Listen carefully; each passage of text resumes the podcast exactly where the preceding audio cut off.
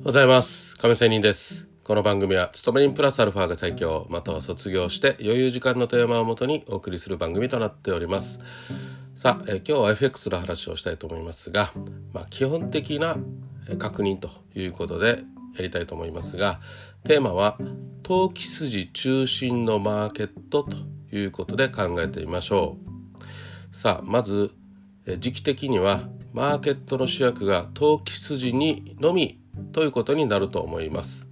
時期的にはということなんですが、まあ、これ1年の中で投機筋の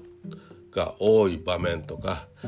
えー、投機筋ではないやつってじゃあ誰かというと投資家とか、えーと、輸入輸出などの実需の人たち。ということになりますがまず投機筋の特徴というのを確認しておくと投機筋というのは、まあ、基本的に打って値ざやが稼げたら、えー、まあ FX で言えば差益が出て出たら、えー、売った場合には買い戻す。または逆の買って値ざやが稼げたら売り戻すということによって利益を稼ぎ出します。これは個人投資家も含めてですね。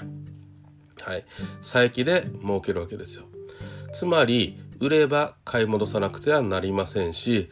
え買ったら売り戻さなければいけないという利益の利益が確定できないという、えま、宿命があるわけですよ。利益を確定するのが目的。そしてしっかりポジションを閉じるということが宿命ということですよね、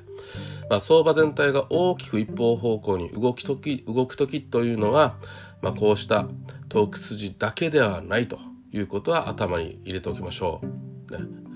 一方方向に動く要はトレンド発生中という時は投機筋ではないわけですよ。なぜかというと売ったら買ったり買ったり売ったり買ったら売ったりしなければいけないのでまあ一本調子に上がらないまあ要はレンジの人たちレンジになるということは投機筋がのみの動きということになるわけですね。うん、一方、え、一方方向に動くというのは、まあ、トレンド発生というのは投資家とか実需のブローカーたちが一定して一方方向に向いている時で投機、えー、投資家とか実需が主役で投機筋はあくまでも脇役になるわけですよ。その流れに乗って稼いでいるに過ぎません。まあこのトレンド発生の時に投資、えー、投機筋というのはまあ上がってたら売ってねあのロスカットさせてまた上がってね、投資家の方向に向いていくとかねそういうこともあるわけです。しかし投機筋というのは主役になる時期というのがあります、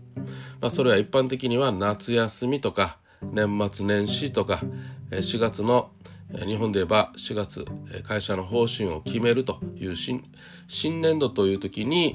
は、まあ、投資家とか実需っていうのはあんまり存在しなくてレンジ動かなくなるね、時期という時ですね。そういう時が、えー、投機筋が、えー、鮮明に出てくるということでまあ大盤風の前を投機筋がするという時期ですね。しかし、えー、このような投機筋が主役になっている相場で気をつけなければいけないのは先ほども言いましたように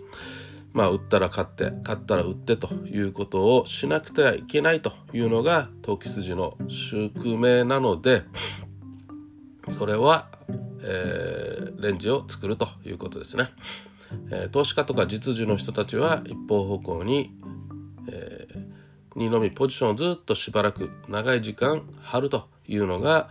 そういう人たちなのでトレンド発生時にはうまくやっぱりそれに乗っていくと、えー、いうことです。まあそういうことで今日は投機筋または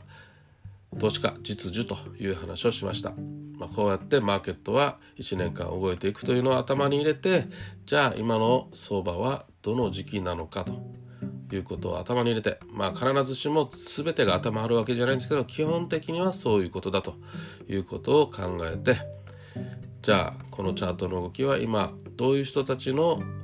資金が入っているのかということを考えればじゃあ逆張りはいいのか順張りがいいのかということにもつながりますしえー、基本的な方針。今は買いの方がいいな。今は売りの方が基本的にはいいな。とかね。